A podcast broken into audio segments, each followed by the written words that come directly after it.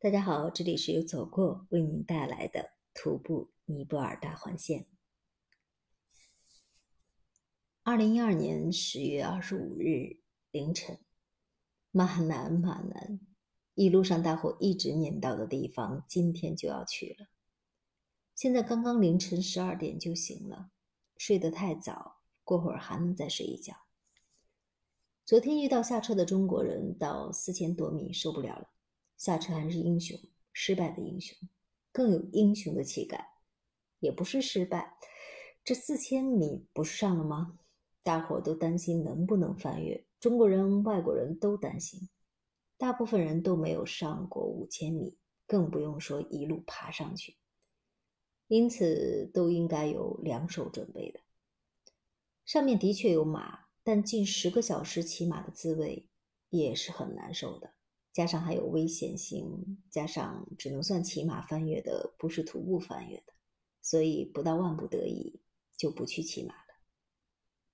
目前最大的挑战还是冷，一旦冻得手脚冰凉，对什么都失去了信心。已经有队友生病了，浑身发冷，但愿能快点好起来。二零一二年十月二十五日下午，终于到了马南了。冒险洗了一个澡，高原最好不要洗澡，加上太阳能的水还不热，但很多天没有洗澡了，后几天也没有办法洗，所以还是快速的冲洗了一下，然后马上要了一碗姜茶喝，应该没有大问题吧。又洗了两件衣服。在马南会住上两三天，休息好了再登顶吧。一直以为的重镇马南不过是一个大一点的村子，但店也有不少。明天逛逛，补充几件衣服。今天啊是最腐败的一天。早上在暖暖的阳光下绕着大山下行，从恩基村到马南基本上是下行。所以不太费力。书上说的三个小时的路程，花了大概五六个小时才走完。大张和小卢中途决定去四千六百米的冰湖。老牛他们呢，也在前面更早的时候就放慢了脚步。所以我开始了一个人的行程。其实我一直想一个人好好的走一走，一个人走才更像是徒步。没人说话，就是走，就是自己和自己的对话，这才是真正的徒步旅行。所以有这样的机会，也有些高兴。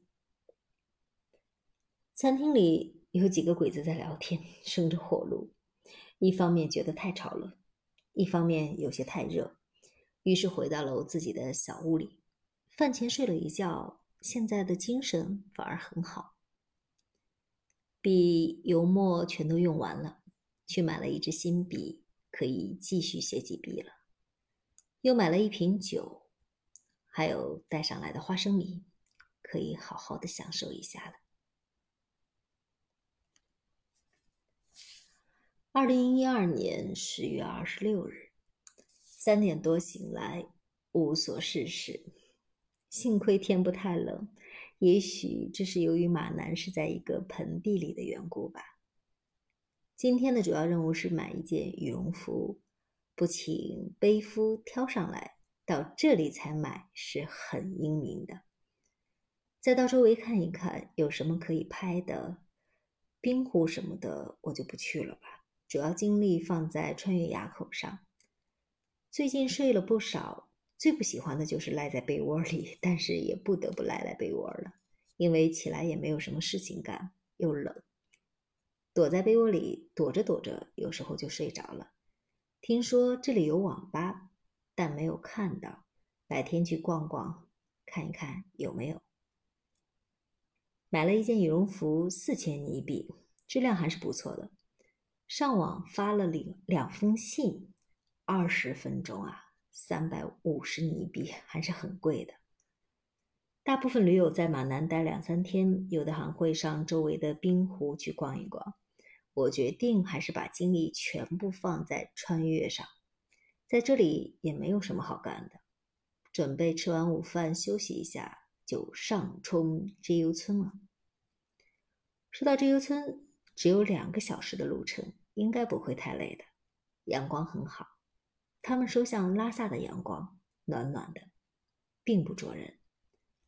驴友们大多离开了镇子，这里显得安静了许多。二零一二年十月二十七日清晨，知游村的客栈有个法国女人在帮活儿。她从零八年到现在已经在这里住了五年了，每年大概一半的时间回法国去当老师，一半的时间在这里义务干活。这么寒冷的地方，我待几天都难以忍受。这法国女人真的不简单啊！对有理想的人，我们都是尊敬的。法国女人说，在高海拔的地方会做很生动的梦，还真是如此。昨天我在马南就做了，是买房子的事，很生动。今晚却一直没有睡好，好像没睡着过。别人也有同样的说法，高海拔睡不着，浑浑沌沌的过了一夜。现在六点多。窗外是巨大狰狞的雪山，看看到日出会不会好看一些？本来因为头疼想在这里多住一两天，但是现在决定还是走了。这里是三千九百米，上到四千两百米，还是坚持一下吧。有阳光了，上阳台拍了几张，拍完后又睡了一会儿。这次。还真睡着了，吃了一片药，头也不疼了。马上喝杯茶，上路。